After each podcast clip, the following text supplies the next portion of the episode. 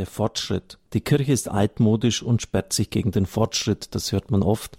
Ihr müsst doch auch ein bisschen mehr mit der Zeit gehen, wird immer wieder gesagt. Seit fast 2000 Jahren gibt es die katholische Kirche.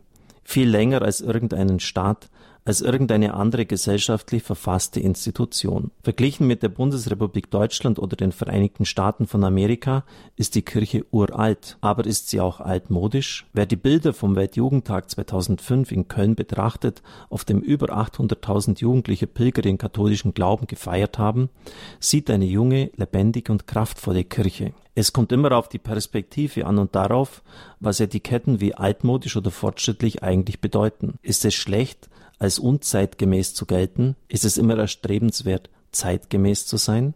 Die Jugend ist die Zukunft der Kirche. In allen möglichen Diskussionen über die Kirche fällt dieser Satz und alle bekunden nickend ihre Zustimmung. Ein Perspektivenwechsel entsteht, wenn man diese Aussage umdreht. Die Kirche ist die Zukunft der Jugend. Erst jetzt wird nämlich die katholische Überzeugung auf den Punkt gebracht.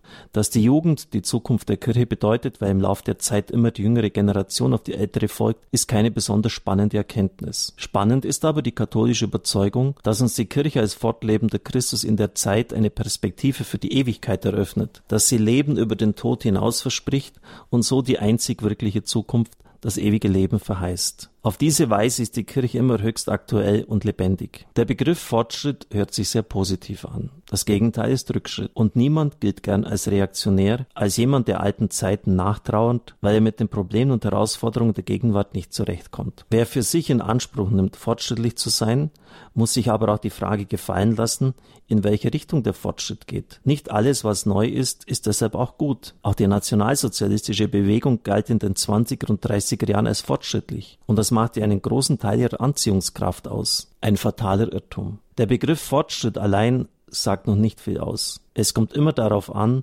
worin er besteht. Die Aufgabe der Kirche besteht darin, als fortschrittlich angepriesene Entwicklungen kritisch zu begleiten und Moden des Zeitgeistes zu prüfen. Als in der Antike eine leibfeindliche Einstellung fortschrittlich und modern war, hat die Kirche sie zur Häresie erklärt. Da möchte ich ein bisschen Erklärendes hinzufügen, liebe Zuhörer, weil die Kirche nämlich früher an einer ganz anderen Front tätig war. Heute wird ihr ja immer wieder auch vorgeworfen und wir sind auf diesen Vorwurf schon an dieser Stelle eingegangen, dass die Kirche leibfeindlich sei, dass sie Sexualität nicht positiv bewerten würde. In der Anfangszeit der Kirche in den ersten Jahrhunderten war sie genau an der anderen Front tätig. Da hat es Sektierergruppierungen gegeben, deren Namen Sie wahrscheinlich nicht einmal kennen. Ebioniten, Enkratisten. Und all diesen Leuten war gemeinsam, dass sie, wohl auch beeinflusst durch die Philosophie von Platon, den Leib abwerteten. Der Leib, das war ja im Hinblick auch auf die Reinkarnation, die auch von manchen Philosophen vertreten worden ist, nur ein Pferd, das gewechselt wird, das in dieser Erdenzeit benutzt wird und dann kommt die Seele im nächsten Leben ein neues oder es galt auch das Wort, dass der Leib das Grab der Seele sei. Also der Leib, der nur beschwerlich ist, der aber den Flug des Geistes nur behindert. Und die Kirchenväter haben immer dagegen gehalten, dass das Wort Fleisch geworden ist, dass also die Leiblichkeit, die Konkretheit der Sexualität, des Lebens nichts Negatives, nichts Schlechtes sein kann. Das Wort ist Fleisch geworden. Christus kann nicht etwas angenommen haben, was in sich nicht gut ist. Das ist vielleicht auch mal ganz wichtig zu wissen, dass die Kirche früher an genau der gegengesetzten Front tätig war und die Güte des Leibes, der Leiblichkeit zu verteidigen hatte. Als im 16. Jahrhundert Hexenverfolgungen zeitgemäß waren, waren es Katholiken, die dagegen ankämpften, so Ulrich Filler weiter.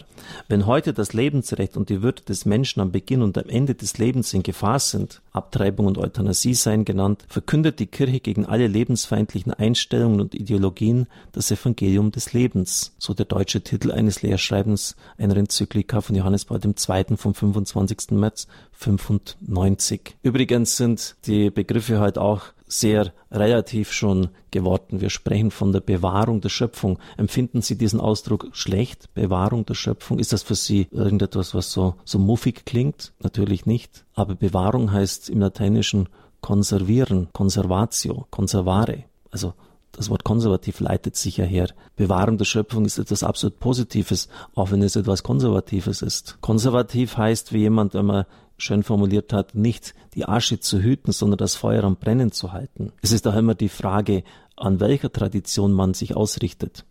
Tradition kann Totengräberei des Guten sein. Tradition kann aber etwas ganz Wertvolles, etwas ganz Wichtiges sein, dass man die Wurzeln, von denen man herkommt, denen man sie verdankt, Lebendigkeit, dass von dort her auch die Kraft fließt. Allen Revolutionen war es so eigen, dass sie das Vergangene immer abgewertet, wenn nicht gar verteufelt haben. Denken Sie an die großen Ideologien des letzten Jahrhunderts. Das, was vorher war, das war irgendwie wie so die Brennstufe einer Rakete, die man abgestoßen hat. Gott sei Dank leben wir ja dann im Heute, wo jetzt alles zur Entfaltung, zur Fülle kommen soll. Und was dabei herauskam, wenn Sie jetzt auch die Verwüstungen des Kommunismus im Osten anschauen, das wissen wir, eine unglaubliche Kulturlosigkeit, eine, eine Fixierung auf eine Ideologie, die sehr zerstörerisch für die Menschen und für das ganze Ambiente war. Also muss man sehr vorsichtig sein mit den Begriffen Fortschritt, allein ist noch lange nicht in sich etwas Gutes. Es kommt darauf an, welcher Fortschritt damit gemeint ist. Und konservativ, das klingt für uns heute wie verstaubt oder alt oder ewig gestrig, ist in sich auch nicht schlecht, nicht von vornherein ablehnungswürdig, wenn man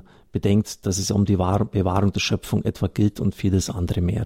Oder auch die Bewahrung der Familie und der Werte, die damit zusammenhängen.